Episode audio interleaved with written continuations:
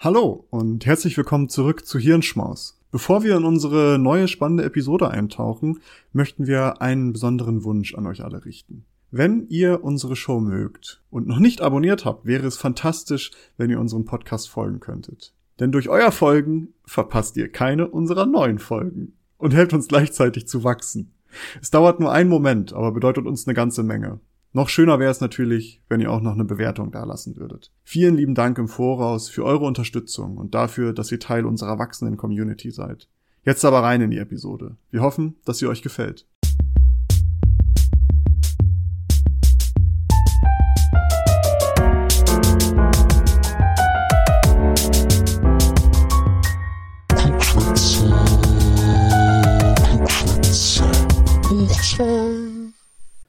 Hallo und herzlich willkommen zu einer neuen Ausgabe des Klugschwätzer Podcasts. An meiner Seite, wie jede Woche, der allseits bekannte, viel kopierte, nie erreichte Maurice. Schönen guten Tag, es ist ja eine, was für eine Einführung für, für mich. Ganz sprachlos, du. Maurice, du hast uns heute was vorbereitet, eine Kleinigkeit. Erzähl, was wird unser heutiges Thema sein? Wie jede Woche habe ich natürlich wieder keinen Dunst, worum es geht und bin dementsprechend extrem gespannt, was du da Feines mitgebracht hast. Äh, so soll es sein, dass du nicht weißt, worum es geht. Und ich möchte auch äh, gar nicht jetzt direkt sagen, was ich, äh, was ich erzählen möchte. Ich möchte ganz anders starten. Nils, was ist seit Urzeiten noch nie geschehen? Oh Gott, ey, das kann nur eine Folge werden, in der ich mich gnadenlos blamieren werde. Ähm, was ist seit der Urzeit nicht passiert? Weiß ich nicht. Äh, ich kann dir die Antwort bieten. Okay. Eine junge Frau, die auf dem Schoß ihres Mannes sitzt und nicht furzt. Was? Das, lieber Nils, ist der älteste uns bekannte Witz der Welt. Was zum Teufel? Der kommt scheinbar so rund um 1900 bis 1600 vor Christus, also circa 4000 Jahre alt ist der Witz. Und der ist von den Sumerern aus Mesopotamien, im jetzigen Südirak. Und den hat man in Keilschrift in einer Steintafel gehauen gefunden. Also der Witz, was ist seit Urzeiten noch nie geschehen? Eine junge Frau, die auf dem Schoß ihres Mannes sitzt und nicht furzt. Ich verstehe den Witz nicht. Ja, offensichtlich war das damals vielleicht ein größeres Problem. So, vielleicht kann man das heute, heute, vielleicht war das damals noch nicht so verpönt. Auf der anderen Seite muss man sagen, Feminismus war damals noch nicht so ein Ding. Sexismus und, und irgendwelche frauenverachtenden Witze waren damals offensichtlich noch äh, etwas mehr gang und gäbe. Wer weiß, ob das frauenverachtend ist. Vielleicht ist es ja gar nicht. Eine junge ja nicht. Frau, die auf dem Schoß eines Mannes, das klingt eher vielleicht auch so ein bisschen pädophil. Wie jung war die Frau denn? Man wurde ja. damals ja nicht so alt. Ich meine, jetzt 16... darüber wollen wir gar nicht reden. Wo fängst du denn an? Ich will einfach nur über einen Witz hier reden. Muss man doch mal sagen dürfen. Man hat tatsächlich die zehn ältesten Witze der Welt identifiziert. Und da kommen also auch Witze aus dem antiken Griechenland, aus War dem da auch was von Reich. Mario Barth bei? Ja, dies ist ein. Das, nee, das ist unter den zehn besten Witzen der Welt. Oh Gott. kennst du, kennst du, kennst du? Kennst du, kennst du, kennst du, weißt du, weißt du, weißt du? Nee, aber äh, unter den zehn ältesten Witzen, also die sind aus diversen Epochen und Kulturkreisen aus Ägypten. Lustigerweise, die ägyptischen Witze sind immer so ein bisschen sexuell. Da äh, gibt es dann zum Beispiel den einen Witz, ähm, wie unterhält man einen gelangweilten Pharao? Man lädt ein Boot voll mit Frauen, die nur in Netzen bekleidet sind und schickt den Pharao dann Fische zu fangen. Ja, keine Ahnung, das haben die sich halt früher erzählt. Muss man dabei gewesen sein. Tatsächlich, doch. sonst versteht man die nicht. Der, ja und man muss auch eine gewisse Bildung haben, um das zu verstehen. Also das ist intellektueller Witz. Der hat, der hat mehrere Ebenen, die versteht man heute. Kann man nicht mehr, kann man heutzutage nicht mehr nachempfinden. Darum, also alle, die jetzt nicht gelacht haben, ihr gehört halt zu den bisschen minder bemittelten Personen hier. oh, der Witz war ja wirklich. Oh, der war richtig gut. Ich lache morgen noch. Nee, ähm, es ist tatsächlich keine Gesellschaft bekannt, die nicht humorvoll miteinander interagiert hat oder interagiert. Also ist uns, wir kennen das nicht. Und die, diese zehn ältesten Witze der Welt, die haben auch was gemeinsam, beziehungsweise auch die Witze generell. Die, sind, die handeln meistens irgendwie von so Tabus und haben so einen gewissen Grad von Rebellion. So, weil Furzen zum Beispiel ist ja so ein Tabu, was wahrscheinlich auch damals schon galt. Lustigerweise gibt es auch ein Werk, das nennt sich Philogelos ist griechisch übersetzt Lachfreund und das ist eine antike griechische Witzesammlung aus dem Jahre circa 248 nach Christus und da stehen insgesamt 265 Witze drin. Also schon die antiken Griechen haben das als sehr rühmvoll äh, bedacht, Witze zu sammeln. Einen möchte ich davon vorlesen, weil der kam mir doch ein bisschen sehr, also da musste ich tatsächlich ein bisschen lachen. Ich bin gespannt, wie es dir geht. Ein Mann mit stinkendem Atem begegnet einem Arzt und sagte, Sie, Herr, mein Zäpfchen hat sich gesenkt. Dabei machte er den Mund auf. Der Arzt wandte sich ab und sagte, nicht dein Zäpfchen hat sich gesenkt, sondern dein Arschloch sich gehoben. also das steht in diesem Buch drin. Wortwörtlich, genau so steht das in diesem Lachfreunde äh, Witzebuch aus dem antiken Griechenland. Ich muss zugeben, der ist nicht, der funktioniert auch heute noch. Der also. funktioniert heute noch, oder? Das habe ich nämlich auch gedacht. Ist natürlich so ein bisschen vulgär, man hat natürlich auch wieder dieses Tabubrechen da mit drin. Ja, und das Wanderarschloch ist ja auch ein bekanntes Problem, auch heutzutage noch. Klar. Also, Wer kennt's wobei, nicht? während Corona, ich sag's dir ganz ehrlich, so viel Mundgeruch habe ich jetzt in den letzten Monaten nicht gerochen. Also. Man kann natürlich aber auch sagen, so ein Wanderarschloch ist natürlich auch, ähm, wer viel Scheiße redet. Ne? Möchtest also, du auf irgendwas vielleicht uns hindeuten?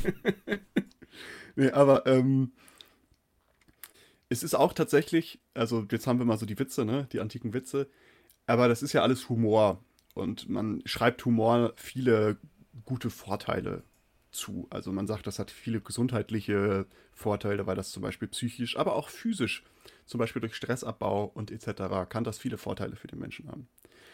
Und darüber möchte ich tatsächlich heute reden, über Humor.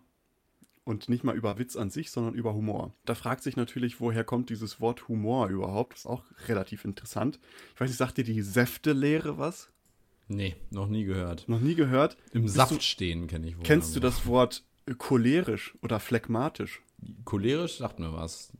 Es ist ja jemand, der wütend ist oder schnell wütend wird. Ne? Phlegmatisch ja. ist jemand, der träge ist. Ähm, kennst du das Wort melancholisch? Ja. Ist jemand, der traurig ist, ne? Und diese Säftelehre hat äh, im Mittelalter ein gewisser von Galen, hieß der Herr, glaube ich, der hat gesagt, dass in unserem Körper verschiedene Säfte Ach unterwegs so, sind. Okay. Einmal schwarze Galle, einmal Schleim, einmal gelbe Galle und Blut. Und diese Körpersäfte, die bezeichnete er als Humores. Und man ging davon aus, dass das Temperament des Menschen davon abhing, in welchem Gleichgewicht oder in welcher ähm, ja, Intensität bestimmte Säfte vorhanden sind. Also wenn zum Beispiel jemand sehr viel schwarze Galle hat, die er als Melancholia bezeichnet, war ein Mensch melancholisch. Wenn jemand sehr viel gelbe Galle hatte, die als Cholera bezeichnet wurde, ist jemand cholerisch. Und die, ähm, genau, man hat halt gesagt, je nachdem, welcher Saft halt Überhand gewinnt, so ist halt dein Temperament. Und wenn man aber sagt, die Säfte sind ausgeglichen, hat man im Englischen von Good Humor gesprochen. Und daher kommt heutzutage noch unser Wort für Humor. Hm. Und ich möchte heute über Humor reden, weil ich saß letztens im Auto und habe wie immer einen super guten Spruch gebracht, worüber die ganze Menschheit gelacht hat. Und dann dachte ich. Außer die was, Fahrerin. Außer alle anderen. außer die Fahrerin. Ähm, und da habe ich mir gedacht, was ist, also was ist eigentlich Humor? So irgendwie ist das ja eigenartig, oder? Weil niemand deinen Humor versteht oder warum hast du dich das Genau. Gefragt? Warum findet niemand mich lustig? Nee, ich habe so gedacht, können was was ist Humor? Was braucht man dafür? Können nur ja. wir das? Weil Humor ist ja schon so ein schon irgendwie eine Leistung. Definitiv. Und dann habe ich mir gedacht, das ist doch ein schönes Thema, weil ich hatte da überhaupt keine Ahnung von und ich habe mich da jetzt zwei Wochen lang eingelesen in Humortheorien. Oh, endlich kannst du mal gute Witze machen, ey. Das wird eine schöne Zeit in der Zukunft. Ja, wer weiß. Weil ähm, vielleicht werdet ihr aus dieser Folge rausgehen und sagen, na, ich habe nichts gelernt. Aber ich möchte darüber reden, was ist Humor überhaupt? Und es gibt bestimmte Theorien dazu, also wie Humor funktioniert und warum Humor lustig ist, sage ich mal. Und die erste Theorie, das ist auch die älteste, die ist schon von, von äh, weiß ich nicht, Platon hat da schon drüber geschrieben und Aristoteles. Und das ist die Überlegenheitstheorie. Also warum finden wir etwas lustig? Was ist Humor? Warum lachen wir über etwas? Und da steht in der Überlegenheitstheorie steht drin, dass Humor eigentlich nur ein Mittel dafür ist, um Überlegenheit zu etablieren. Also dass Humor eigentlich nur auf Kosten von anderen funktionieren kann, um diese zu degradieren oder um sich selbst halt zu erhöhen ähm, und damit halt oftmals über Menschen gelacht wird oder Menschen ausgegrenzt werden, die nicht der Norm entsprechen, aber oftmals auch um sich in bestimmten Situationen zu ja, behaupten. Das ist natürlich irgendwie aus dem antiken Griechenland, in der so eine hohe Diskussionskultur ja geherrscht hat, äh, ist das vielleicht vorstellbar, dass diese Idee von Humor aufgekommen ist, weil man kennt das ja, ne, dass da irgendwo jemand steht und dann hat er wieder den irgendeine krasse Punchline rausgehauen im antiken Griechenland und das ganze Plenum war oh! Shots fired. Genau, die sagen im Grunde genommen, dass äh, Humor sehr egozentriert ist, also dass Humor nicht ohne das Ego funktioniert und dass das halt immer Konflikte beinhaltet, immer Wettkampf bedeutet und eigentlich auch immer irgendwie ein Antagonismus mit im Spiel ist, also irgendein Gegensacher. Und die behaupten dann, das ist so, weil Humor eben die physische Auseinandersetzung umgeht. Weil sonst würdest du dir halt irgendwie mit einem Knüppel auf den Kopf hauen und mit Humor machst du halt ein paar Witzchen und dann hat sich das entladen. Dann musst du halt niemanden mehr verprügeln oder verprügelt werden, im schlimmeren Fall. Sind also, sind also Comedians, männlich, weiblich, divers, äh, im Endeffekt nur verbale GewalttäterInnen? Nach dieser Theorie schon. Also ich glaube auch, jeder, der irgendwie im Comedy unterwegs ist, hat eigentlich ein Problem. Entweder ein Gewaltproblem oder ein, äh, oder ein Aggressionsproblem, irgendwie sowas. Dazu können wir später auch noch mal, weil es gibt ja auch noch andere Theorien dazu. Es passt immer, sagen wir es so. Aber ja, also ähm, diese Theorie besteht, wie gesagt, schon sehr lange. Das ist eigentlich so die älteste Theorie, ähm, eigentlich von Platon über Aristoteles, über Cicero, über Descartes. Alle haben da so drüber gedacht. Und einer der Hauptvertreter dahinter ist Thomas Hobbes. Ich weiß nicht, hat dir der, äh, sagt dir der Name was, Thomas Hobbes? Ja, den habe ich schon mal gehört, aber wenn, also ich werde gleich wahrscheinlich sagen, ach ja, fuck, das war's. Aber jetzt gerade weiß ich nicht mehr, in welchem Zusammenhang. Sehr berühmt ist er für seine staatsphilosophischen Überlegungen mit Leviathan, ist so sein großes Buch. Ähm, und der, seine, seine Grundvorstellung von Mensch ist ja, dass der Mensch schlecht ist, im Grunde genommen. Und das ist ja eine große alte Diskussion und ähm, da er vertritt halt auch dann diese Meinung, dass Humor eigentlich nur ein Mittel ist, um Macht zu erhalten, weil alle streben nach Macht, alle sind eigentlich schlecht, alle haben, ne, der Mensch ist an sich schlecht und darum ist Humor eigentlich nur ein Mittel in dieser Schlechtheit, um das zu erhalten im Grunde genommen. Und ähm, was man bei dieser Theorie aber sagen muss, diese Theorie bezieht sich halt noch nicht so explizit auf Humor, sondern eher so auf Lachen an sich, weil damals hatte man noch nicht so diese Vorstellung, dass Lachen und Humor vielleicht was Unterschiedliches ist, sondern ja, das bezieht sich halt auf Lachen und damit halt auch irgendwie indirekt auf Humor. Große Kritik an dieser Theorie ist natürlich, dass man sagt, naja, man ähm, Lachen kann halt auf der anderen Seite auch verbinden. Es ist nicht nur etwas, was nur auf Kosten von anderen entsteht, da man ja auch über sich selber lachen kann, also über, über Dinge, die irgendwie eine Unzulänglichkeit in sich selber offenbaren. Weißt du, wenn ich dich angucke, dann lache ich weil äh, wir beides Bartträger sind. Und ich denke so, Mann, wie ungepflegt sieht der denn aus? Und im Grunde genommen lache ich auch über mich. ich verstehe jetzt gerade nicht, wieso du das denkst, ähm, aber okay. Ähm, ich akzeptiere deine Unzulänglichkeit. da ist wieder, damit ist wieder der Gegenspieler, da ist wieder die Herabwürdigung deiner, deiner Person. Ja, aber vielleicht akzeptierst du damit gleichzeitig auch deine Unzulänglichkeit und dann ist das so never ending circle. Ja, das äh, ein Circle Jerk, ne? Oder wie nennt genau, man das? äh, nicht googeln, bitte. genau, also dass man halt sagt, ja, Humor muss nicht immer egozentriert sein. Man kann ja auch über Objekte lachen, die gar nichts mit Überlegenheit zu tun haben. Wenn ich irgendwie einen komischen Baum sehe, der lustig aussieht, dann lache ich da vielleicht auch drüber. Ne? Und ich stelle mir jetzt gerade vor, wie du so lachen durch so einen Wald läufst. Haha, du dumme Erle! oh, schaut doch diese Tanne, wie krumm sie steht. diese humoristische Eiche. Mensch, der war gut. Also das ist so, man hat gesagt, naja, es passt halt nicht mehr so. Ne? Ich habe das mal mit aufgeführt, weil ich dachte, okay, es ist so eine der ältesten Theorien zu, zu Lachen und äh, Humor. Und darum dachte ich, nehmen wir die mal auf. Eine etwas äh, andere Theorie, die sich auch heutzutage noch äh, gewisser Beliebtheit, Beliebtheit ähm, wie nennt man, wie sagt man das denn? Gewisser Beliebtheit. Erfreut. Erfreut, genau, richtig. Mensch, wie richtig. Der Sigmund Freud. Ja, ja. Ähm, ist die Inkongruenztheorie. Und da sagt man, dass Humor eigentlich dadurch entsteht, dass man zwei Dinge, die eigentlich nicht zusammenpassen, also Kontraste, die werden mit Belustigung wahrgenommen. Also die, man, man baut eine Vorstellung auf, eine Erwartung und die wird letztendlich durch die Pointe so umgestellt. Und das ist so eine Überraschung. Und das ist das, worüber wir lachen, das ist der Humor, der dahinter steckt, dass halt Kontraste halt so anders dargestellt werden, als wir das eigentlich erwarten. Ich habe mal ein Beispiel mitgebracht, die das sehr gut ähm, illustriert, dieses Beispiel. Zwei Jäger ziehen durch die Wälder, als plötzlich einer der beiden umfällt.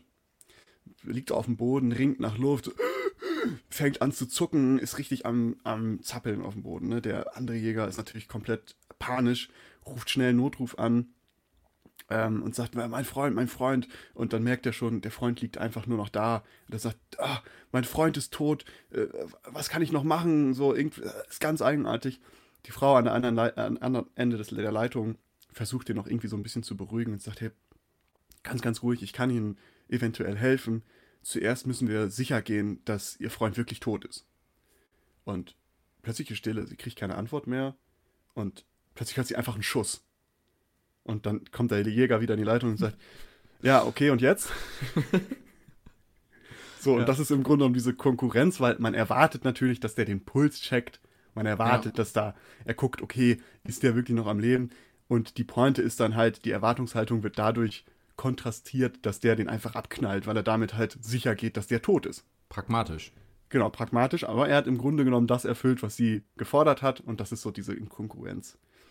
Es gibt aber auch eine, auch wieder da in dieser Theorie eine Kritik, dass man sagt, naja, nicht jede Inkongruenz ist zwangsläufig humorvoll, weil das impliziert diese Theorie, dass sie sagt, alle gegenüberstehenden Kontraste, die irgendwie umgekehrt werden, sind direkt lustig.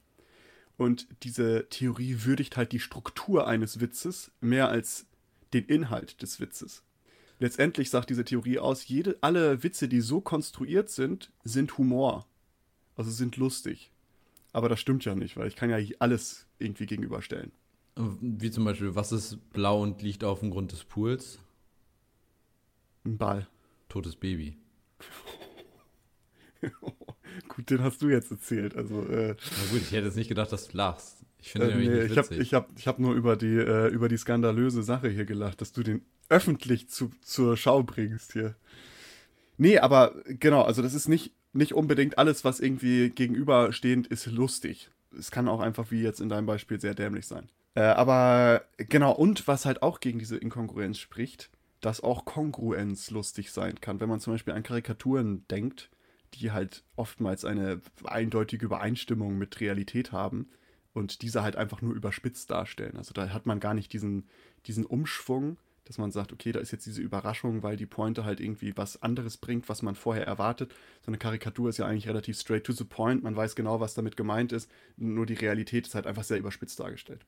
Also das kann auch nicht passen zu Humor, also was Humor eigentlich ist, wie der funktioniert. Das ist ja auch bei, bei Satire, ob es jetzt die Anstalt oder sonstige Sachen sind, ähm, auch ganz, ganz häufig der Fall, wo sie einfach nur traurig, oder Jan Böhmermann es ja auch oft macht, traurig, aber wahr sozusagen die Wahrheit darstellen in diesem überspitzten Maße und man lacht und eigentlich ist es kein Grund, weswegen man lachen sollte, sondern eigentlich sollte man das sehr traurig sehen. Aber weil es dann so humoristisch dargestellt ist, findet man es dann doch irgendwie ein bisschen lustig. Nichtsdestoweniger ist die Tatsache dann trotzdem, also ist es eine Tatsache und die ist halt scheiße eigentlich. Ja. Ja, genau, das widerspricht ja dieser Inkongruenztheorie, richtig. Also das passt halt auch nicht so richtig. Dann gibt es natürlich noch die Entladungstheorie, das ist die dritte, die ich noch vorstellen möchte. Und auf wem basiert die wohl? Die Entladungstheorie. Natürlich auf unserem guten alten Freund. Dieter Ladon. Richtig. Dieter Entladung. Der hat nämlich gesagt, nee, ähm, ich, ich, sag dir mal, ich sag dir mal, was das beinhaltet und du musst mal einen Guest geben, wer das, Bestimmt wer das. Freud, oder? Ja, genau. Der sagt dann nämlich, äh, tabuisierte Gefühle und Gedanken, beziehungsweise zu Sex, Gewalt oder andere sozial unakzeptable Themen und Bereiche werden im Unterbewusstsein unterdrückt. Und diese unterdrückten Gedanken in unserem Unterbewusstsein benötigen so eine gewisse psychische Energie, damit die unterdrückt bleiben.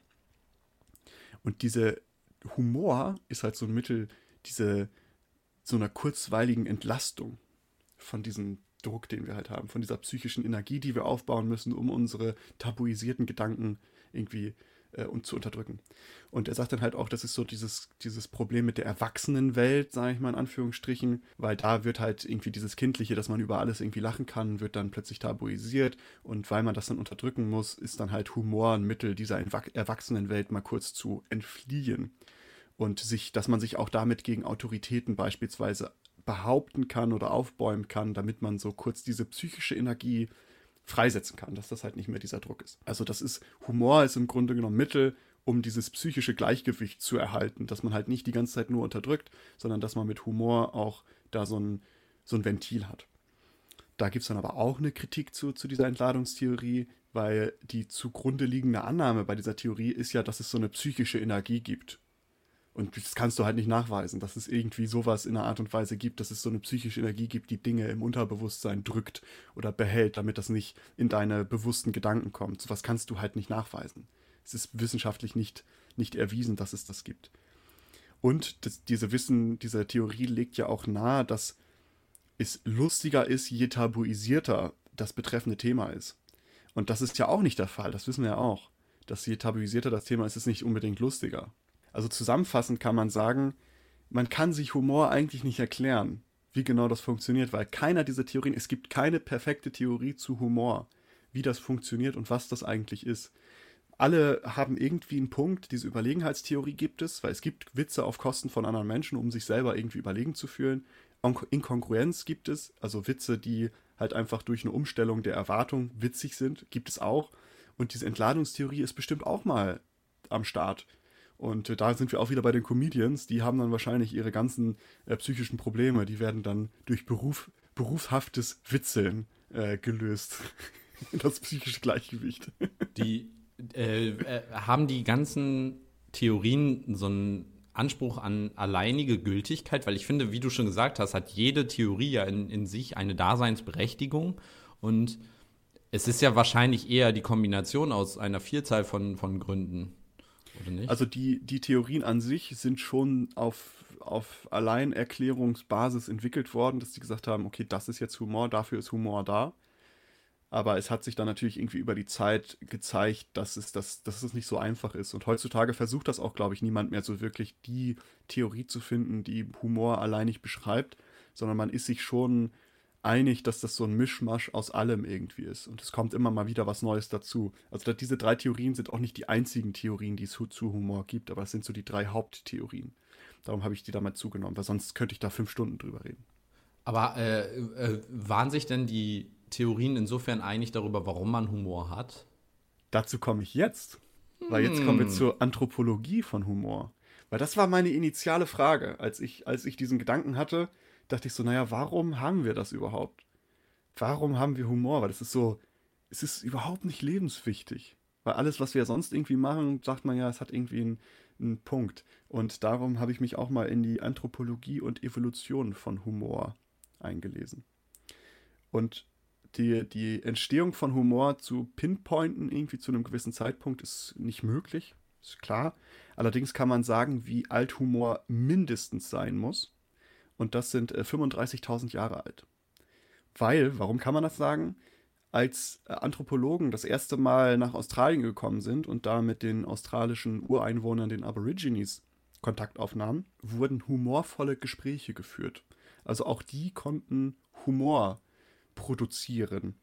Und diese australischen Aborigines waren bis dato circa 35.000 Jahre isoliert, also genetisch isoliert auch. Die waren ja komplett alleine da, die sind, da waren gar keine anderen Einflüsse und auch die haben Humor entwickelt. Darum kann man sagen, okay, es muss mindestens 35.000 Jahre alt sein, also ab dem Zeitpunkt, wo die isoliert waren. Macht Sinn?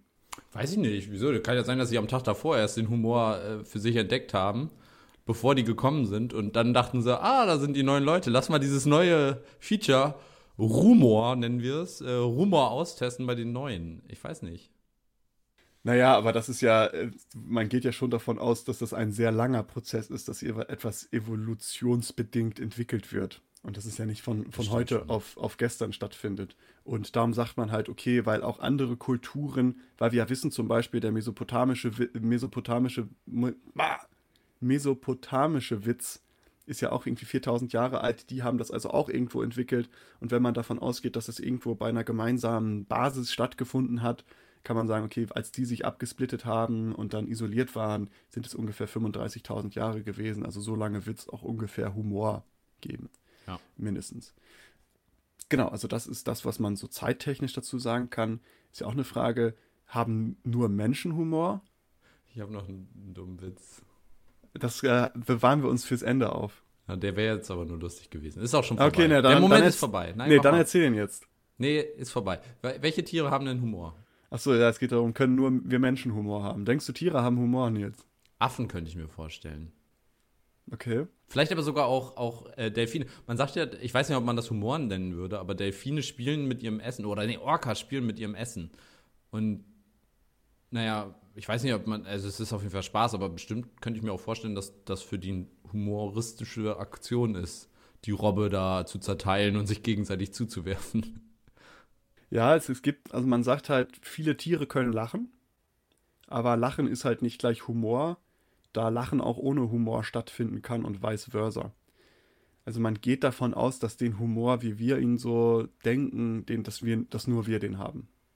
Also dass wir wirklich auch produzieren können, Situationskomik und was weiß ich. Also dass wir wirklich das produzieren können und nicht nur ja aufnehmen können im Grunde genommen und dass wir halt lachen. Es gibt auch so ein paar es gibt auch Stimmen dagegen, aber die sind nicht wissenschaftlich belegt. Das ist eher so auf anekdotischer Basis, wo dann jemand beobachtet hat, dass Tiere, also dass Affen mit, mit so Zeichensprache Witze gemacht haben. Es ist aber wissenschaftlich nicht belegt.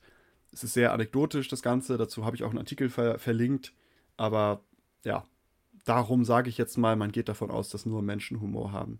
Weil halt auch Humor so ein komplexer kognitiver Vorgang ist. Also das erfordert sehr, sehr viel Gehirnleistung, sage ich nur, der halt nur so durch abstraktes Denken möglich ist. Weil diese Inkongruenz zum Beispiel, dafür musst du ja erstmal diese, die Schnittpunkte verstehen. Also du musst verstehen, okay, da liegt jetzt einer, normalerweise würde man jetzt den Puls führen. Also du musst ja diese ganzen kognitiven Prozesse dahinter haben.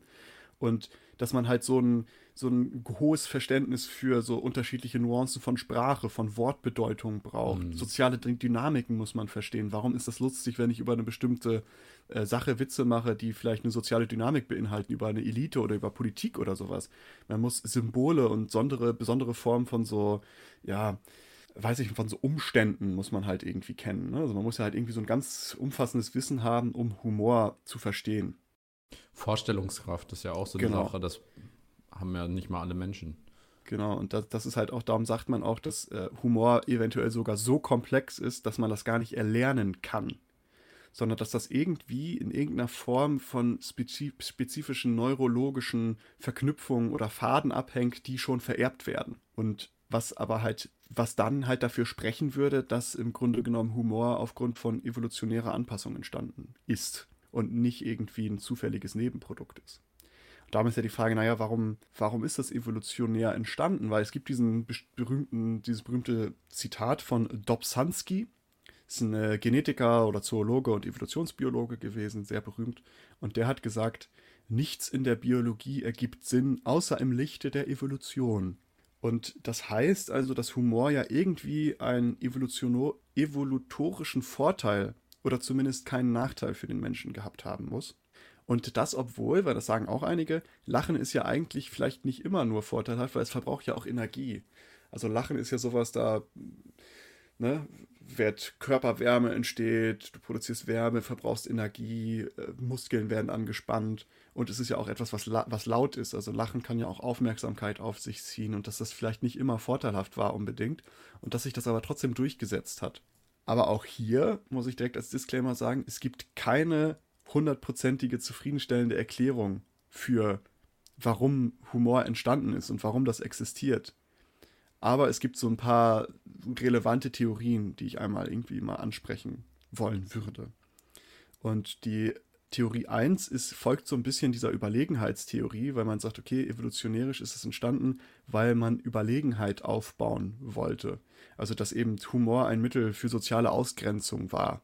Dass man gesagt hat, okay, als Humor konnte ich mich irgendwie von anderen Dingen abgrenzen, damit meinen eigenen Status erhöhen und den Status von anderen irgendwie in der Rangfolge mindern oder senken und ähm, damit aber halt auch den Zuhörern so ein gewisses Verbundenheitsgefühl bringen Wenn ich halt auf Überlegenheit aus bin, mache ich ja einen nieder und die anderen versuche ich ja für mich zu gewinnen. Sehr narzisstisches Verhalten, so eine her narzisstische Herabwürdigung der anderen Person. Genau, und dass man halt, wenn man sich jetzt zum Beispiel Tierwelt anguckt, hast du das ja auch, wenn du dir zum Beispiel Gorillas oder Schimpansen anguckst, da gibt es so den, den, äh, was weiß ich, Oberschimpansen und ähm, die anderen müssen sich dann irgendwie in der Rangordnung unterordnen und die kämpfen das ja auch immer wieder aus. Die hauen sich dann vielleicht ein paar auf die Mütze und da ist es dann halt so, dass ich gesagt habe, okay, das hat sich dann, ne, dass man halt sozialen Zusammenhalt irgendwie initiieren wollte und sich selber halt als, als Obermufti, als Obermacker da irgendwie präsentieren möchte. Das war also so die, die erste, dass man gesagt hat, okay, deswegen hat man Humor entwickelt. Es gibt da noch eine andere Theorie, falsche Alarmtheorie nennt sich die. Und da sagen die, dass das Hauptzweck von Lachen, also das Lachen überhaupt erst entstanden ist, um andere soziale Gruppen darüber zu informieren, dass gegebenenfalls Anomalien, die irgendwie entdeckt oder äh, beobachtet wurden, die scheinbar gefährlich waren, eigentlich nur trivial sind. Man sagt, man hat irgendwas beobachtet, was, was man erst dachte, was ist das so? Ist das vielleicht gefährlich? Und dann hat man das Lachen entwickelt als Möglichkeit zu zeigen, hey, das ist nicht gefährlich, das ist eigentlich trivial, das hat für uns keine Konsequenzen. Und ähm, diese soziale Gruppe, der man das dann mitgeteilt hat, waren dann eigentlich nahe Verwandte, also die ähnliche Gene teilten und darum hat sich das halt auch genetisch niedergeschlagen, diese Fähigkeit des Lachens. Und diese, diese Unterscheidung zwischen trivial und ernsthaft war dann halt eine, eine kognitive Ressource, die dann vererbt wurde und die hat sich dann eventuell weiterentwickelt zu einem generellen kognitiven Gerüst oder so ein, so ein Rahmen, ähm, der es dann auch möglich gemacht hat, halt Humor an sich zu entwickeln. Also auch in dem kongruente und inkongruente Komponenten des Humors entwickelt werden konnten in diesem Rahmen der, äh, dieser Genetik, die sich dann halt gebildet hat. Gibt es auch die Theorie. Kann man nicht beweisen, aber klingt vielleicht gar nicht mal so unplausibel tatsächlich, finde ich. Was auch nicht unplausibel klingt, ist die Substituierung von sozialer Fellpflege. Das kennen wir ja vielleicht auch bei so Äffchen oder sowas, die pflücken sich dann da gegenseitig die Flöhe raus. Und das scheint ja vielleicht erstmal so ein, wie so ein Spa-Erlebnis für die zu sein, aber in Wirklichkeit ist das ja auch so ein, so ein Mittel, um sozialen Zusammenhalt zu gewährleisten, dass man halt zusammen ist und sich gegenseitig bepflegt und äh, die Flöhe rauspickt. Und diese Fellpflege hat man nachweisen können, dass das so körpereigene Opiate aus, äh, ausstößt bei Tieren, wodurch halt so ein wohltun wohltuendes Gefühl erzeugt wird. Und Lachen macht das Gleiche. Lachen schüttet auch so diese, diese, äh, ja, diese Moleküle aus in einem selber. Diese, diese Opiate, sag ich mal. Und darum nimmt diese Theorie als grundlegende Hypothese an, dass diese Entstehung von Sprache, die soziale Fellpflege als hauptsächliches, hauptsächliches Mittel, um soziale Bindung halt irgendwie aufzubauen, abgelöst hat. Also Sprache hat so diese, diese soziale Komponente der Fellpflege abgelöst. Aber durch Sprache hat man halt nicht mehr dieses wohltuende Gefühl bekommen. Weil das ist dann halt weg gewesen. Die soziale Komponente hat man halt ersetzt, aber nicht das wohltuende Gefühl, was halt durch, Lachen, äh, was halt durch Fellpflege entstanden ist. Und darum hat man gesagt, okay, Humor ist so das, was die Effizienz und Effektivität der Kommunikation durch Sprache bringt gepaart mit diesem Wohlergehen der Fellpflege. Also man hat das komplett ersetzen können, weil dann halt durch Lachen, was man produzieren konnte durch Sprache, dann halt auch dieses wohltuende Opiat ausgeschüttet wird, wie man es vorher bei der Fellpflege hatte. Aber die Frage, die sich mir darstellt, ist ja, ob das, also was dann die tatsächlich, tatsächliche Kausalität ist. Also was ist denn der wahre Grund, dass die, äh, sag ich mal, die, die, die Endorphine da ausgeschüttet werden? Ist es eher der Grund, dass ich lache und ich lache einfach, hahaha, oder ist es die ähm, tatsächlich diese, diese soziale Interaktion, die dazu führt, dass ich lache, die der wahre Grund ist? Naja, ist aber auch egal. Ja, aber ich, ich glaube, es ist, es ist ja etwas, also du kannst ja wirklich lachen, wenn du halt wirklich über etwas lachst und nicht gestellt lachst, weil wenn du wirklich lachst, ist es ja ein ganz anderer Prozess, als wenn du halt einfach nur hahaha machst. Ähm, und ich glaube, in dem Moment hast du dann halt im, in deinem neuronalen Netzwerk, deinem Gehirn, hast du halt so einen Klick, wo du sagst, okay, darüber lache ich jetzt und Lachen fühlt sich gut an. Das ist ja auch der Grund, warum man, also dieses Gemeinschaftliche ist, glaube ich, ein wichtiger Aspekt dabei, oder diese soziale Komponente. Das ist ja auch einer der Gründe, warum man dieses Lachen aus der Dose in amerikanischen Sitcoms häufig hat. Mhm. Damit, damit, die arme Socke, die da alleine vorm Fernseher sitzt, sich nicht alleine fühlt und nicht alleine ja. lacht, sondern eben in einer Gesellschaft mit den Menschen, die aus dem Fernseher schon lachen. Genau, und zu lachen ist ja auch so, das ist ja auch ansteckend, ne? Also wenn da schon viele Leute lachen, dann lachst du halt selber. Schlimmer als Herpes. Wahrscheinlich mehr, ja. Aber ja, also genau, dann hat, haben, sagen die halt, okay, Humor ist dann halt die Möglichkeit, die Fellpflege komplett zu ersetzen. Aber dass Humor halt im Grunde genommen auch nur möglich war mit der Entwicklung von Sprache. Also nur weil wir Sprache haben, können wir Humor haben. Und das sagt dann ja auch im Grunde genommen, dass nur wir Menschen in, zu dieser Form von Humor imstande sind, weil halt andere Lebewesen vielleicht noch nicht den Grad an Sprache erreicht haben, wie wir den haben. Mir fällt da gerade was ein. Man braucht Sprache nicht, um Humor zu haben. Slapstick-Comedy oder die Banane, dass die Affen nicht auf diesen Bananengag gekommen sind, wo man auf einer Banane ausrutscht. Frechheit. Ja, natürlich, aber man, das ist ja, diese Theorien beschreiben ja nur, warum Humor initial ja, ja. entstanden ist. Und das kann ja sein, dass sich das noch weiterentwickelt hat, aber das ist dann halt die, die Theorie hinter der Substituierung von sozialer Fellpflege. Die letzte Theorie zur evolutionären Entwicklung von Humor ist natürlich die gängige sexuelle Selektion. Denn Humor gibt an, ob eine Person intelligent, kreativ und mental gesund ist. Also im Grunde genommen, ob diese Person gute Gene besitzt. Also bei manchen Witzen würde ich dieses mental gesund dann auch vielleicht in Frage stellen. Also Mario Barth. Aber ja, im Grunde genommen zeigt er halt dann Humor die gute Fortpflanzungs, also einen guten Fortpflanzungspartner an. Und bestärkt wird diese Theorie in gewisser Weise durch diese Tatsache, dass Frauen die Fähigkeit, Humor zu produzieren, besonders an Partner schätzen. Das hat man per Umfragen herausgefunden. Frauen schätzen das sehr an Partnern, wenn die die, also die Fähigkeit des, des Humors selber produzieren haben. Und dass Frauen auch mehr über den Humor vom anderen Geschlecht lachen oder lächeln. Und dass Frauen auch dazu neigen, Männer zu mögen, die sie zum Lachen bringen. Also die ganzen Studien dazu, die habe ich mal verlinkt, da kann man sich das auch gerne mal angucken. Und auf der anderen Seite gibt es aber auch, dass Männer in Studien halt angeben, dass sie Frauen bevorzugen, die über ihren Humor lachen. Und dass halt auch, man hat das mal so getestet, dass Humor häufig, dass Männer häufig besseren Humor produzieren. Oder dass es zumindest so wahrgenommen wird. Ich wollte gerade sagen, also es hilft nicht, wenn du mir zeigst, dass du Gänsefüßchen machst. Ach so, ja. ähm, genau, dann sage ich, besseren in Gänsefüßchen Humor produzieren. Da hat man so eine Studie gemacht, man hat so Cartoons gehabt wo oben eine ähm, Sprechblase drauf war. Und das hat man halt an irgendwie, weiß ich nicht, 50 Männer, 50 Frauen gegeben und die mussten dann in insgesamt fünf Minuten mussten die so viele Captions wie möglich da reinschreiben, die irgendwie lustig sind. Dann gab es danach, ähm, glaube ich, fünf Personen, Frauen, Männer, die zusammensaßen und die haben dann die Humor, also wie humorvoll diese Captions sind, bewertet. Aber die wussten halt nicht, ob das jetzt von einem Mann oder von einer Frau kommt. Da hatten die keine Ahnung.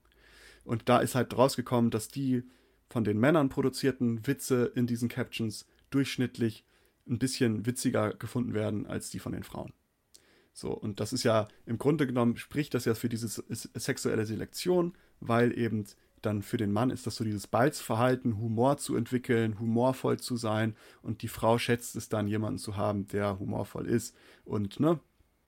Auf der anderen Sache finde ich aber auch wieder, spielt diese gesellschaftliche Geschichte dabei doch eine Riesenrolle. Ich meine, wir haben jetzt vorhin die beiden Witze aus, äh, aus der Antike gehört, die wir nicht lustig fanden, also den ägyptischen und den mesopotamischen.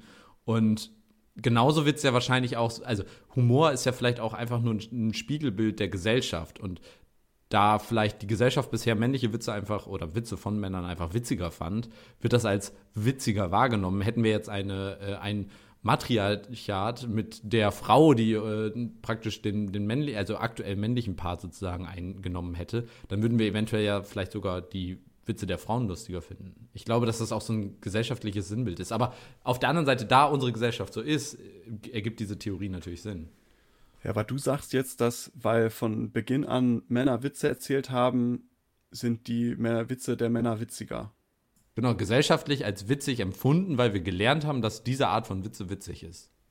Ja, aber das widerspricht ja auch der Theorie, dass Inkongruenz witzig ist, weil das kann ja jeder produzieren, der es möchte. Ja, aber nicht jede Inkongruenz ist lustig, sondern nur die, die wir als lustig empfinden. Und da ist ja dann der gesellschaftliche Konsens sozusagen vielleicht auch ein Faktor. Aber das widerspricht ja auch der Studie, die gezeigt hat, dass die wussten ja nicht, ob das jetzt von Männern oder Frauen kommt. Ja, aber ich meine, genau, aber gelerntes Verhalten so. Das, das ja, aber das gelernte Verhalten kannst du ja nicht anwenden, wenn du nicht weißt, ob der, ob der Witz von einem Mann oder von einer Frau kommt. Du bewertest den einfach nur aufgrund der Qualität des Witzes. Ja gut, ich bin jetzt gerade sexistisch und behaupte, dass ähm, Männer und Frauen unterschiedliche Arten von Witzen machen und dass wir einfach die Art, die Männer machen, witziger empfinden. Das, ja, genau, das ist es ja. Also darum, also vielleicht ist es ja, nee, aber das, das ist ja genau die Erklärung dafür, dass man sagt, okay, weil Frauen auch generell dazu tendieren, eher Humor zu, zu konsumieren, weil sie sagen, okay, ich schätze das eher an einem Partner, wenn der humorvoll ist. Und der Mann eher dazu tendiert zu sagen, okay, ich schätze das eher, wenn ich einen Partner habe, der meinen Humor schätzt oder über meine Witze lacht. Hat man ja sowas, dass halt Männer auch einen höheren Insensitive haben, Humor zu produzieren, darum vielleicht auch mehr geschult da drin sind, in Anführungsstrichen, sage ich mal, weil das so ein Balzverhalten ist, evolutionär bedingt. Wenn man sagt, okay, das ist so ein Balzverhalten, durch Humor kann ich mir jemanden irgendwie fürs Leben organisieren, sage ich mal. Und dass das halt bei Frauen nicht dieser Insensitive da ist, weil die können sich im Grunde genommen zurücklehnen, können sich alles witziger angucken und können sagen, okay, den möchten wir da. Vielleicht ist das die sexistische Note. Jetzt schon mal so gedacht, vielleicht mal andersrum. Ja. Dass, dass die ganze Arbeit muss von Männern gemacht werden. Ich glaube, es, ist, es wird sexistisch, sobald man das Geschlecht als einen Faktor nimmt. Ja, aber es ist ja tatsächlich evolutionär, ist das ja oft, oftmals Sex, äh, also sexuelle Selektion ja. ist ja genau das. Es hat mit Geschlechtern zu tun. Ja. Und das ist halt eine, eine, eine Theorie, dass man sagt, okay, das kommt halt einfach daher, dass man sich halt früher durch Humor irgendwie ausweisen konnte als, hey, ich bin guter Fortpflanzungspartner, ich habe gute Gene, weil das kann man auch durch, durch Studien beweisen, Humor hat oftmals auch mit Intelligenz zu tun. Weil die haben da so Sprachtests gemacht und so äh, kognitive Tests und haben die gesagt, okay, die Leute, die halt irgendwie auch gut Humor verstehen und so weiter und so fort, hat, haben auch oftmals irgendwie die Tendenz dazu, eine gewisse Intelligenz zu haben. Ob das jetzt auf alle zutrifft, weiß ich nicht. Hat man mit so ein paar Halbstudien mal irgendwie bewiesen. Genau, tatsächlich hat auch eine Studie herausgefunden, dass Menschen, die die Fähigkeit besitzen, guten, wieder in Anführungsstrichen, Humor zu produ produzieren, mehr Sexualpartner haben. Also, dass, äh, dass die dann halt mehr, mehr Sexualpartner in ihrem ganzen Leben haben, wenn du halt humorvoll bist. Haben sie auch mal irgendwie nachgewiesen. Ich wollte gerade sagen, ja also es muss ja sich auf, auf das gesamte Leben dann eher beschränken, denn genau. in der Schulzeit, so wo die ersten sexuellen Erfahrungen gemacht werden, da gibt es ja die, die Sex haben und die, die lustig sind. Das ist aber selten die gleiche Gruppe von Menschen. Ich weiß ja nicht.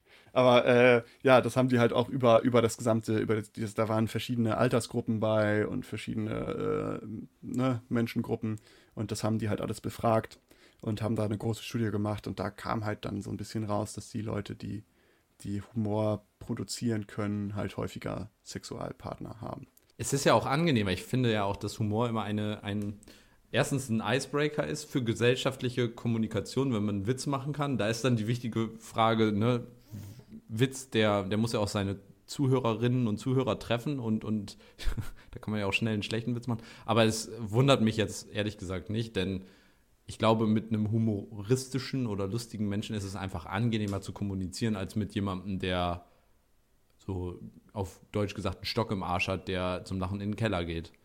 Ja, ja, klar. Klar, es ist halt so ein gesellschaftliches Schmiermittel auch, ne? Das hilft ja bekanntermaßen und, auch. Genau. Und äh, das jetzt halt nicht mehr, das so ganz krass ist wie früher in der sexuellen Selektion, sollte ja auch klar sein. Es geht jetzt nur darum, warum das überhaupt entstanden ist und was heutzutage vielleicht noch für diese Theorie spricht. Aber auch hier, wie gesagt, kann man nicht wirklich abklären, warum Humor überhaupt existiert, wie das entstanden ist, warum wir Humor haben. Vielleicht ist es ein großer Zufall, dass wir es haben weil, äh, ja, so einen wirklichen großartigen Vorteil, außer halt vielleicht sexuelle Selektion, also irgendwie einen, einen Vorteil dadurch, eine Partnerwahl zu haben oder halt irgendwie gute Gefühle dadurch zu bekommen, hat man halt nicht. Also es ist nicht so offensichtlich. Ja, also man weiß es nicht. Darum so habe ich am Anfang gesagt, ich weiß nicht, ob ihr hier wirklich mit mehr Wissen rausgeht, weil letztendlich kann man sich das nicht erklären. Man kann nicht erklären, warum es Humor gibt und warum wir das können. Aber so wenn man mal die, die Theorien so ein bisschen zusammensteckt, hat man ja im Endeffekt ja eigentlich auch, wie du das schon gesagt hast, so ein gesellschaftliches Schmiermittel im Endeffekt. Du kannst auf, einen, auf der einen Seite ein Gemeinschaftsgefühl hervorrufen, indem du dich über andere ähm, lustig machst, was ja jetzt vielleicht nicht die beste Möglichkeit ist. Du kannst aber auf der gleichen Seite auch mal so ein bisschen abtasten, wie tickt die andere Person, indem du Sachen humoristisch verpackst und versuchst damit zu gucken, okay, zu dem Thema, wie steht die Person da ähm, und, und machst einen Witz äh, und, und versuchst dann die Reaktion zu interpretieren. Oder du versuchst eventuell auch so, so einen Selbstschutz, wie, wie Freud das dann sozusagen vorschlägt. So, du, du bist eigentlich, du musst dich immer verstellen, um in der Gesellschaft zu funktionieren, um da reinzupassen, musst du bestimmte äh, Sachen unterdrücken und lässt dann praktisch die in einer Art von Humor dann auch mal rausschwappen. Und kannst damit dann ja auch praktisch du selbst sein und bekommst dann eventuell zumindest keine Abneigung. Es gibt ja auch manchmal Leute, die machen Witze, die keiner lustig findet, aber auch die keinen stören. Und eventuell ist das dann sozusagen, du fühlst dich der Gruppe zugehörig, was ja der Mensch als, als Gruppentier ja auch gerne hat, fühlst dich der Gruppe zugehörig und kannst damit aber auch irgendwie gleichzeitig dich selbst ausleben, die andere Gruppe explorieren und eben eine Abgrenzung zu anderen Gruppen hervorrufen. Also tatsächlich einfach nur dieses Wir-Gefühl ähm, stärken. Ich würde sagen, wir, damit hätten wir das Humorproblem gelöst, oder? Es ist halt einfach, äh, die, unsere Antwort ist, es ist von allem etwas, wa? Ja, ich würde sagen, wir schreiben Paper und gelten damit als die humoristischsten Menschen der Welt. Es gibt tatsächlich, also Humorforschung ist tatsächlich ein relativ großes Gebiet. Also es äh, hat mich auch verwundert. Es gibt eigene Zeitschriften dafür. Ja. Journal of Humor und sowas. Sind dann da die besten, gibt es da auch so eine Rubrik, die, die Witze des Monats? Oder? Die haben tatsächlich, die suchen sich immer die besten Witze der Welt, werden, glaube ich, von GQ oder sowas immer gesammelt. Ähm, aber die sind tatsächlich gar nicht so lustig. Also ich habe mir so ein paar durchgelesen, habe die alle wieder vergessen. Aber ja, ähm, ich möchte aber noch ein paar, paar random Facts noch dazu schmeißen, weil das war ja jetzt so ein bisschen, bisschen ungenau. Ich habe noch ein paar lustige Sachen. Oder was, vielleicht nicht lustige Sachen, aber random Facts zu Humor. Ähm, hast du schon mal was von Kataplexie gehört? Nee, das klingt aber nicht gesund, wenn ich ehrlich bin. Das ist es auch nicht, weil es ist eine neurologische Krankheit und die beinhaltet, dass sehr starke Emotionen dazu führen, dass man die Kontrolle über seine Muskeln verliert, also dass man völlig paralysiert äh, wird, aber dabei bei vollem Bewusstsein bleibt. Ein solcher Anfall kann mehrere Minuten dauern und einer der Hauptauslöser für einen solchen Anfall ist Humor tatsächlich es gibt eigentlich keine Erklärung dafür bis dato, warum das so ist. Also Humor ist einer der Hauptauslöser, damit du halt, wenn du diese Kataplexie hast, damit du hinfällst, paralysiert wirst und nichts mehr machen kannst. dann stell ich mir vor, stell dir vor, du hast das und scrollst durch irgendeine so Meme-Page. Oh Gott. Und dann alle paar Sekunden bist du so, oh! ich glaube, dann würdest du das aber nicht machen. nee, das glaube ich auch, klar. Aber es ist halt krass, also wirklich jegliche starke Emotion. Das kann auch große, äh, große Wut sein. Stell dir vor, du bist in einem, in einem großen Kampf, weißt du, hast, oder was weiß ich, du bist Streit äh, mit, mit deiner, der Partnerin oder Genau, bist Streit mit deiner Partnerin und dann machst du, du so. Du hast mich betrogen! oh, und dann liegst du da wieder. Aber du bist noch im vollen Bewusstsein. Scheiße. Und sie, oh nee, nicht schon wieder, oder? Ich habe gerade mal eben kurz vielleicht ein kleiner Einwurf. Den fand ich gar nicht so schlecht. Äh, die, die 100 besten Witze von der GQ gegoogelt und Nish Kumar hat den Joke gemacht und den vielleicht muss ich ein bisschen schmunzeln. There's only one thing I can't do that white people can do and that's playing pranks at international airports. ja, true. Fand ich lustig. Aber ich glaube, das würde ich generell jedem abraten, Pranks at the International Airport zu machen. Als Bärtiger sowieso. Du bist ja sowieso ja. dann schon zweimal in der Kontrolle und. Ja. Mit mir fragen sie auch immer, sind sie Pierre Vogel? Was? Wer ist das? Kennst du Pierre Vogel nicht? Nee. Ah, ja, ja, ja, gut. Äh, Pierre ich schließe Vogel, mal meine Wissenslücke. Erzähl mal weiter. Ja, da, google du mal, dann kannst du danach sagen, äh, wer, wer Pierre Vogel war. Ähm, Genau, Kataplexie ist auch interessant. Man, äh, Humor ist ein Auslöser davon, paralysiert Okay, jetzt weiß ich, was ist. Sag doch seinen richtigen Namen. Abu Hamas. Nee, Hamza. Hamza. Ist halt für alle anderen, die es vielleicht auch nicht wissen, Pierre Vogel ist so ein radikal islamischer, äh, in Deutschland agierender, oder ich weiß nicht, ob der noch in Deutschland ist tatsächlich, schon auf der Liste vom Verfassungsschutz überall, ist halt sehr extrem und sieht ein bisschen vielleicht ganz, ganz ein bisschen aus wie ich, hat auch so einen rötlichen Bart. Dicker. Ein bisschen dicker, ein bisschen korpulenter. Ähm, also die Wahrscheinlichkeit, also die Genauigkeit, dass wir gleich aussehen, ist nur minimal gegeben. Aber sie ist da. Ja, stimmt. Jetzt, vielleicht ich sehe Vielleicht kannst du davon Deepfake, Deepfake machen. Schön mich auf Pierre Vogel. Man sieht gar keinen Unterschied. Ich wollte gerade sagen, ich glaube, da muss ich gar nicht so viel faken. Aber ich möchte weiter noch Random Facts zu Humor. Joking Relationships ist auch sehr interessant. Es gibt in, äh, es gibt in Afrika, in Asien, in Ozeanien gibt es diese Joking Relationships. Und die sind Beziehungen zwischen zwei Personen, bei der eine halt gesellschaftlich dazu im Grunde genommen bestärkt wird oder dazu aufgefordert wird oder gar verpflichtet wird, äh, die andere Person zu necken, indem die halt Späße über diese andere Person macht. Die andere Person ist im Gegenzug wiederum dazu verpflichtet, sich nicht angegriffen zu fühlen oder sich nicht beleidigt zu fühlen. Das ist so ein ritualisiertes Necken. Also es ist so ein Hänseln, man verspottet sich auch manchmal und das findet entweder asymmetrisch statt, also dass nur eine Person die andere die ganze Zeit äh, Späße über die macht und die andere muss es hinnehmen. Es kann aber auch symmetrisch sein, also dass sie sich gegenseitig Witze übereinander machen müssen ähm, und die andere Person darf das halt nicht als Beleidigung aufnehmen.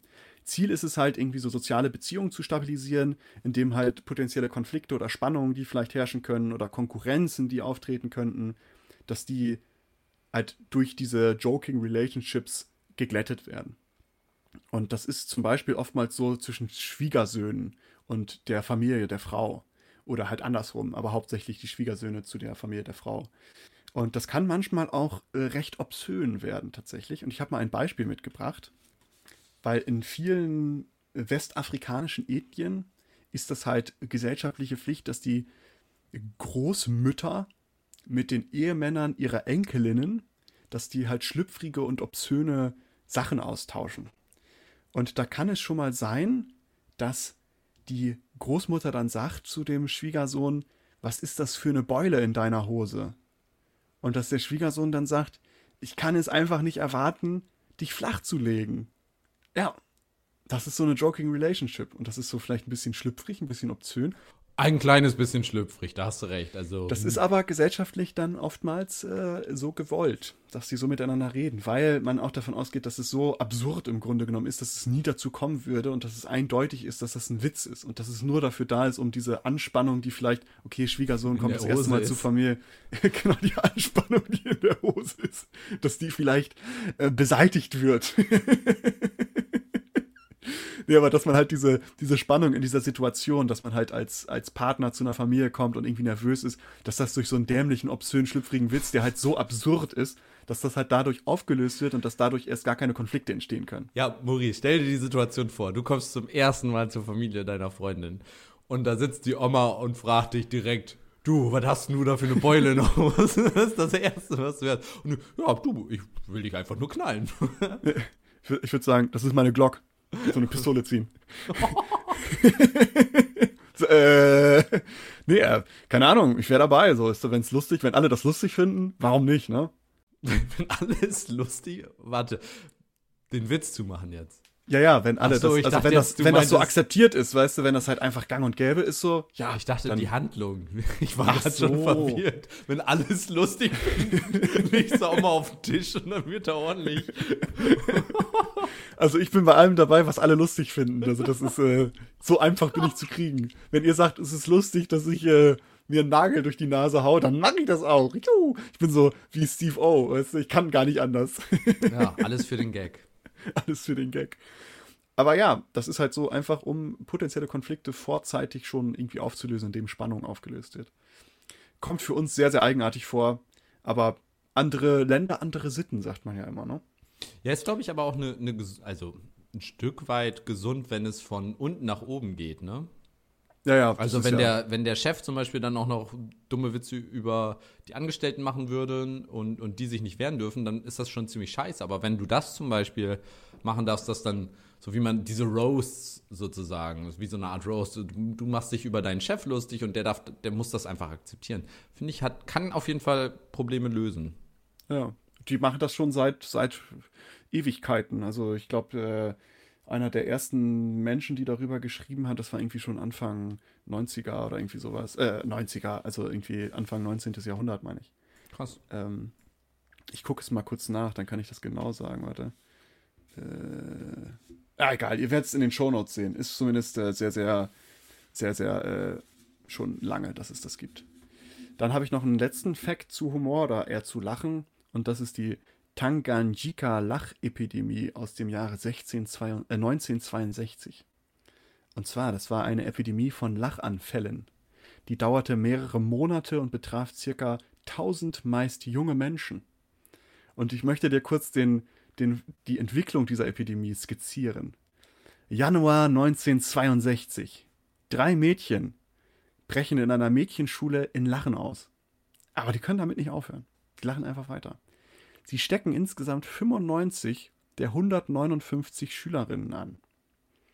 Die Schule muss geschlossen werden. Mai 1962 sollte die Schule wieder geöffnet werden.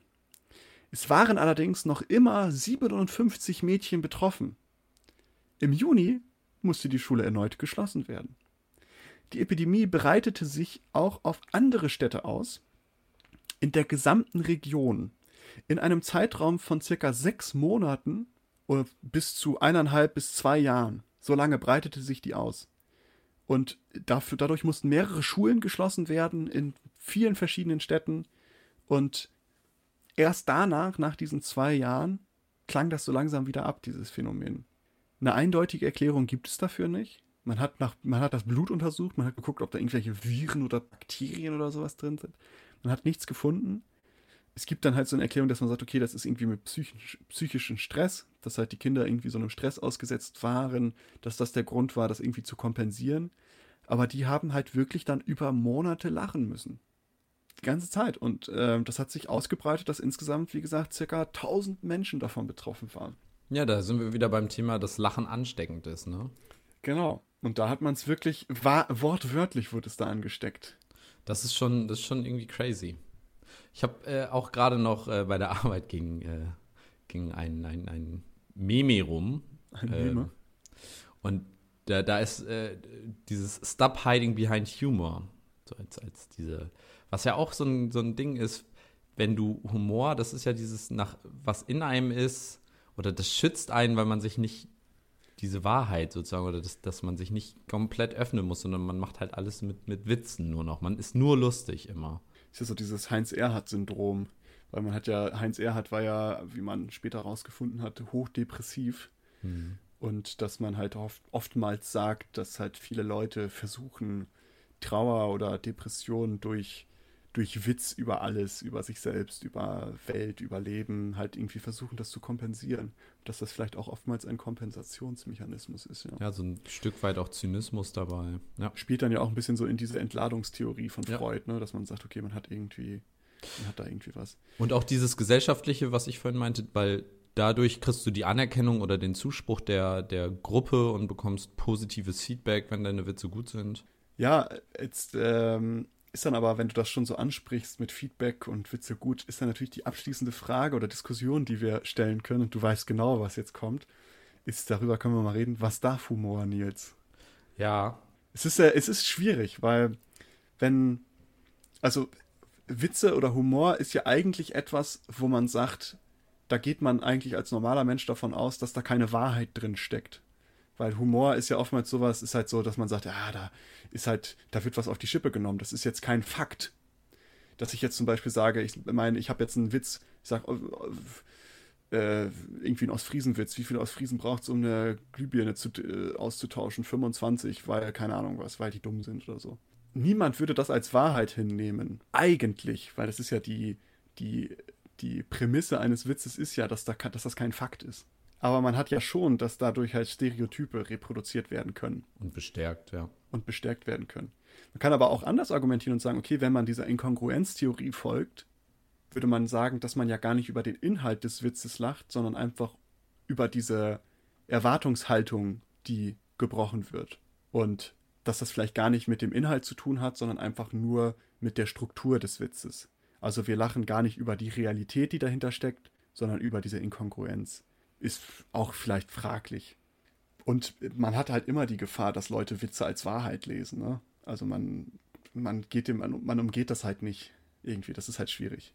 Also ich bin, ich bin früher in der Schulzeit auch viel den Weg gefahren, gesagt, ja, Humor darf alles Witz, man muss, darf über alles Witze machen. Und von dem bin ich ein wenig abgegangen, von dem Pfad, den, den habe ich verlassen. Ähm, also aus meiner Sicht war das damals auch, sage ich mal, legitim, über alles Witze zu machen, weil ich für mich, also keine, wenn ich einen Witz über jemanden gemacht habe oder über irgendeine Menschengruppe oder sowas, dann habe ich das nicht mit einem gehässigen Ding gemacht oder mit einem mit so einer Herabwürdigung oder sonst was. Also ich habe kein Problem mit keinem Menschen und alle sollen leben und so leben sollen, wie sie können. Aber dennoch habe ich Witze über Menschengruppen gemacht. So und das aber eher für diesen gesellschaftlichen Aspekt, für den, für den Gag sozusagen. Ich glaube aber, dass der, das Problem bei solchen Witzen halt vor allen Dingen das ist, was es bei eventuell anderen Menschen auslösen kann. Denn du kannst, nur weil das für dich als Witz gemeint ist und für dich du weißt, wie du das siehst, bedeutet das nicht, dass beim Rezipienten eine ähnliche Sicht vorhanden ist. Ich meine, ähm, wenn du einen Witz über eine Minderheit zum Beispiel machst, den du irgendwie lustig findest und einfach nur, weil es ein Gag ist, so, dann bedeutet das aber nicht zwingend, dass diese Minderheit, die den ganzen Tag unter Umständen mit diesen Vorurteilen leben muss, das auch lustig findet oder akzeptieren kann, wenn andere Leute dann darüber lachen. Und etwas, was für die Person eventuell eine schmerzhafte Erfahrung ist, dass das dann für andere Menschen Spaß ist. Ich meine, ich weiß nicht, das ist, äh, ich glaube, dass, dass man sowas immer mit berücksichtigen sollte, weil der, du kannst nicht in den anderen Menschen hineingucken und du kannst dann nicht, nicht äh, herausfinden, was die Person da stört. Auf der anderen Seite ist es ja auch wieder, sind wir mit diesem Frostschutz, so ein Stück weit, glaube ich, dass es auch einer Gesellschaft, eine Gesellschaft abhärtet, in Anführungsstrichen, wenn man Witze zu einem gewissen Maße zulässt. Nur ist dann, ist das dieses gesellschaftliche Abwägen, wo ist denn dieser, dieser Cut und wo ist dieser Schritt? Und ich glaube nämlich, man sieht zum Beispiel bei Kindern auch ganz gut, dass Kinder Humor auch häufig für die Anerkennung machen. Ich meine, man kennt es selbst, dass Kinder in, in jungen Jahren häufig Witze über Sachen machen, von denen sie offensichtlich keine Ahnung haben. Ähm, irgendwie Sachen wie Hitler sagen oder sowas super lustig finden, weil sie wissen, dass es verboten oder verpönt ist, selbst aber natürlich keine Ahnung haben, wie viel Leid und wie viel ähm, Horror die Zeit, die nationalsozialistische Zeit hervorgerufen hat. Das heißt, der Witz ist da losgelöst von dem Thema des Witzes. Es geht eigentlich nur darum, ein Tabu zu brechen. Und solche Sachen, es ist ein sehr komplexes, wie du schon, wie wir schon heute auch herausgefunden haben, sehr komplexes Thema. Aber ich persönlich bin davon abgegangen, auch Witze auf Kosten anderer zu machen. So dieses, diese narzisstische Herabwürdigung anderen gegenüber irgendwie. Also es passiert manchmal immer noch so, dass man dann irgendwie sich darüber lustig macht, wenn jemand was Dummes oder Falsches macht. Aber auf der anderen Seite ist es ja nur, dass man sich selbst besser fühlt und dafür nutzt man den Fehler der anderen Person. Jeder kennt das ja selbst, wenn man irgendwie in der Öffentlichkeit was macht, was einem unangenehm ist, was dumm ist, dann ist das schon scheiße. Aber wenn du dann noch zwei, drei Leute oder nur einen Menschen da hast, der genau da nochmal den Finger in die Wunde legt, dann kann das schlussendlich dazu führen, dass die Person unter Umständen so etwas nie wieder macht, weil sie Angst davor hat, eben solche Situationen, sich solchen Situationen auszusetzen. Und aus dem Grund finde ich, sollte man immer gucken, ist der Witz denn auch für alle Leute lustig? Und wenn, wenn das nicht der Fall ist, weiß ich nicht. Finde ich das immer ein bisschen schwierig. Dann ist, glaube ich, kein Witz lustig, weil wenn du, wenn Witz für alle Leute lustig sein muss, wird es, glaube ich, schwierig. Ich ja, weiß, oder zumindest, ja, also vielleicht, ja, ja, aber dann auch nochmal zur Klarstellung. Also zumindest, dass er, also man muss den nicht lustig finden. Es ist okay, wenn man, wenn man sagt, ja, fand ich halt einfach nicht witzig. Aber dass er keinen anderen Menschen verletzt oder ähm, die andere Person sich dadurch irgendwie angegriffen oder eben hauptsächlich verletzt fühlt, sondern dass es im Idealfall ist ein Witz entweder nicht lustig, also null negativ neutral sozusagen, also da ist nix, oder er ist halt für alle lustig. Aber Hauptsache er ist nicht irgendwie verletzend. Ja, ich finde ich find das auch ein sehr schwieriges Thema, weil klar wollen wir, dass jeder sich wohlfühlt in Gesellschaft. Aber auf der einen Seite hast du ja, wenn du bestimmte Themen tabuisierst, werden die auch bedient, weil es eben Tabus sind. Und wie wir das schon aus den ewig alten Witzen da gelernt haben, diese Witze haben alles, alle gemeinsam, dass sie irgendein Tabu brechen. Und es wird immer diese Gagvögel geben, die sagen, okay, ich mache da jetzt einen Witz drüber, einfach um ein Tabu zu brechen. Und es gibt ja auch so dieses Comical Coping. Ich weiß nicht, ob du davon schon mal was gehört hast. Das ist so ein Mechanismus, um eben mit schwierigen Sachen oder mit schwierigen Gegebenheiten umzugehen, indem man darüber halt vielleicht auch böse Witze macht einfach um das für sich selber zu verarbeiten oder für die Gesellschaft zu verarbeiten. Dass man vielleicht irgendwie einen dummen Witz über eine, äh, über vielleicht eine, einen Zeitpunkt in der Geschichte macht, die, über den man eigentlich nicht witzeln sollte, aber einfach um damit, um das zu verarbeiten irgendwie als, als Gesellschaft oder auch als Individuum. Und vielleicht hat es dann auch manchmal einen sehr katharsischen Effekt im Grunde genommen, so Comical Coping mäßig. Katharsisch? Katharsisch, was heißt das jetzt genau? Ja, Katharsis ist äh, eine eine Reinigung im Grunde genommen, eine sich, ja. sich ähm, ja, von etwas loslösen, Katharsis. Genau. Also das ist ja, ist ja bekannt, dass man mit Humor auch viele Sachen verarbeiten kann. Aber die Frage ist ja mal, worauf es auch abzielt. Ich meine, genau. zum Beispiel diese Sexismuswitze und so weiter, das ist ja im Endeffekt häufig, also wenn zum Beispiel, häufig machen es ja Männer, ich habe selten eine Frau gehört, die Witze über Frauen macht, sondern aber so ein Mann, der dann zum Beispiel irgendwie eine, eine, einen Frauenwitz macht, ist es ja häufig diese ähm, Herabwürdigung der Frau, um sein eventuell, ja, diese, diese, ich möchte mich wieder als stark fühlen und deswegen muss ich die Frau auch irgendwie herabwürdigen. Ähm, ich, ich weiß nicht, also man kann auf jeden Fall, glaube ich, die, die Stimmung direkt äh, zum killen, wenn man solche Witze hört und dann erstmal die psychologische Keule da schwingt und dann als Gegenfrage stellt, was, was ihn denn so sehr verletzt hätte, dass er jetzt so, solche Witze macht. Aber. Naja, aber es kann ja auch, weißt du, auf der anderen Seite kann es ja auch sein, wenn ich Witze über Frauen mache, versuche ich zu verarbeiten, dass Männer sich in Vergangenheit nicht gut verhalten haben gegenüber Frauen. Weißt du, also es kann, es kann ja vieles sein, aber es ist natürlich, weißt du, also dass man halt damit irgendwie das verarbeitet, was früher gang und gäbe war. Und dass das heutzutage halt nur noch ein Witz ist und nicht mehr Realität. Ja, okay. Dass das dann halt dieses Comical Coping ist. Ja, und, gut, aber das, aber ja. da, darauf, darauf möchte ich gar nicht hinaus, das möchte ich gar nicht vertreten. Ich habe mir, also ich habe dann irgendwo mal gelesen, ich weiß nicht, sagt dir der ideale Beobachter was? Das ist so ein philosophisches Konstrukt, dass man sagt, okay, wenn wir ein Problem haben, wir stellen uns einen idealen Beobachter vor und der hat halt die, der ist vollständig informiert, der hat, ist komplett objektiv und auch komplett weise. Und wie würde der reagieren, wenn der einen diskriminierenden Witz hören würde? Ja, keine Ahnung. Ja, genau, man weiß es nicht. Man kann es nicht sagen. Also man kann einfach nicht sagen, was die richtige Herangehensweise an Witze und Humor ist. Was darf und was nicht darf. Tolle Lösung, tolle Lösung. Wir wissen es also. Pass auf, darum ist vielleicht die Frage gar nicht, was darf Humor, sondern warum ist etwas witzig? Hm. Und das ja. ist dann, was du auch schon mal angeteased hattest, dass du gesagt hast, naja, vielleicht ist Humor ja auch irgendwie so ein, ja, so ein Spiegelbild der Gesellschaft. Und das ist vielleicht dann die Frage, dass man sagt, okay, was, was, warum ist das witzig? und warum wird das als witzig empfunden? Und dass man da dann ansetzt und nicht sagt, okay, darüber dürfen keine Witze mehr gemacht werden, sondern warum wird das als witzig empfunden? Genau. Ja, ja, klar. Und dass man halt das auf die Art und Weise ähm, aufrollt, dass man halt so sagt, okay, das, das ist Humor ist halt gleichzeitig irgendwie so Immunsystem des, äh, der Gesellschaft, aber gleichzeitig auch Fieberthermometer, weißt du?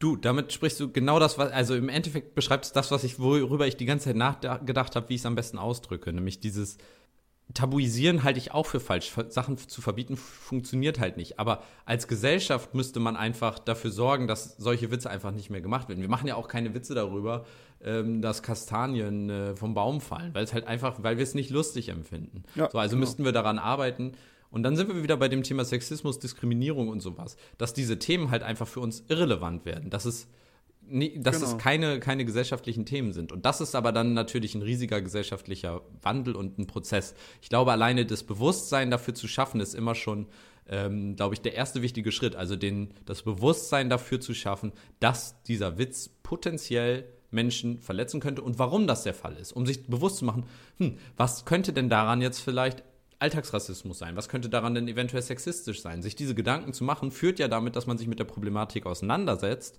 Und auf der anderen Seite führt es automatisch dazu, dass diese Themen einfach, also ich habe das bei mir gemerkt, dass sie einfach nicht mehr so lustig sind. Man lacht da nicht mehr drüber.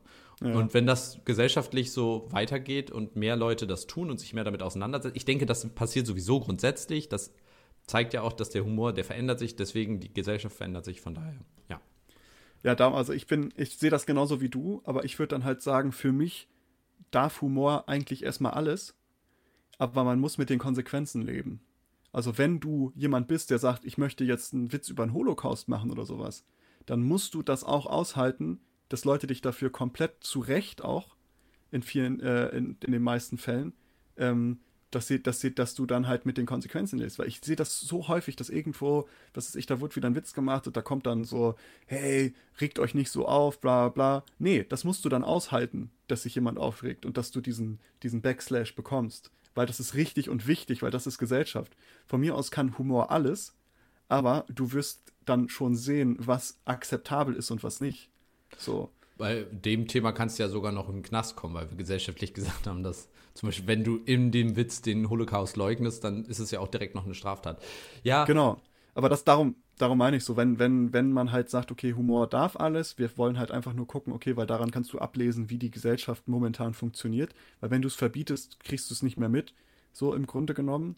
Und darum kannst du halt sagen, okay, Humor darf alles und da darf der aber auch kritisiert werden. Und das finde ich momentan immer so schwierig, dass man diese ganzen Diskussionen, auch Dieter Nuhr und was weiß ich, wo dann geht so, ja, äh, man darf Humor so irgendwie nicht, das wird jetzt gecancelt. Nein, es wird nicht gecancelt, es ist einfach eine Diskussion. Wenn Leute sagen, ich finde den Witz kacke, weil, dann dürfen die das sagen. Und du darfst auch eine andere Meinung sein. Finde ich auch in Ordnung. Wenn es Leute gibt, die lachen über rassistische Witze, und vielleicht haben die, vielleicht lachen die einfach nur über die Inkongruenz da drin, dass man halt sagt, okay, eine Erwartungshaltung wird gebrochen oder die lachen wirklich, weil die rassistisch veranlagt ist, das weiß man halt nicht.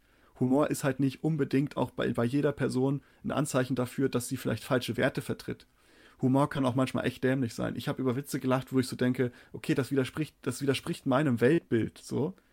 Aber ich habe einfach über die, über die Struktur des Witzes und über die Erwartungshaltung, die aufgebaut das wird, über die Adjektiv. Art, ja, über die Art und Weise, wie es rübergebracht wurde, die falsche Kommasetzung, ja. äh, wie man das so.